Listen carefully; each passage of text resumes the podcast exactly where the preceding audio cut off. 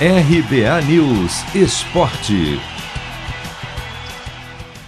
O Campeonato Brasileiro tem um novo líder. O Red Bull Bragantino ultrapassou o Atlético Paranaense e assumiu o primeiro lugar com 14 pontos, ao bater o Palmeiras nesta quarta em casa por 3 a 1, com três gols do atacante Ítalo, no dia em que ele completou 100 jogos pelo clube.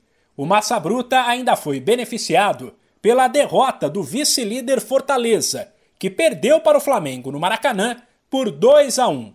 Aliás, o Red Bull Bragantino foi o único paulista que se deu bem até agora na rodada, já que o São Paulo, em casa, apenas empatou por 2 a 2 com o Cuiabá num confronto direto contra o rebaixamento e segue sem vencer depois de seis rodadas.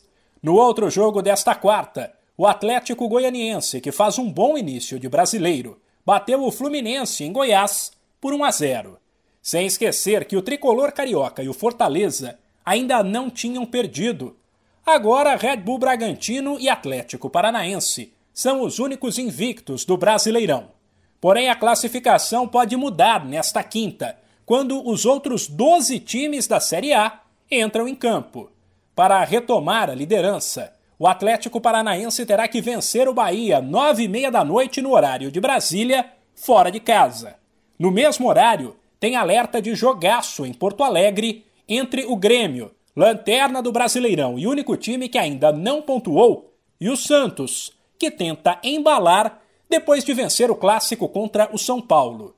O complemento da rodada, porém, começa bem mais cedo, às quatro da tarde, com América e Juventude. Depois, às sete da noite, ainda jogam Corinthians e Esporte, Ceará e Atlético Mineiro, Chapecoense e Inter, jogo que marcará a reestreia do técnico Diego Aguirre no comando do Colorado. De São Paulo, Humberto Ferretti.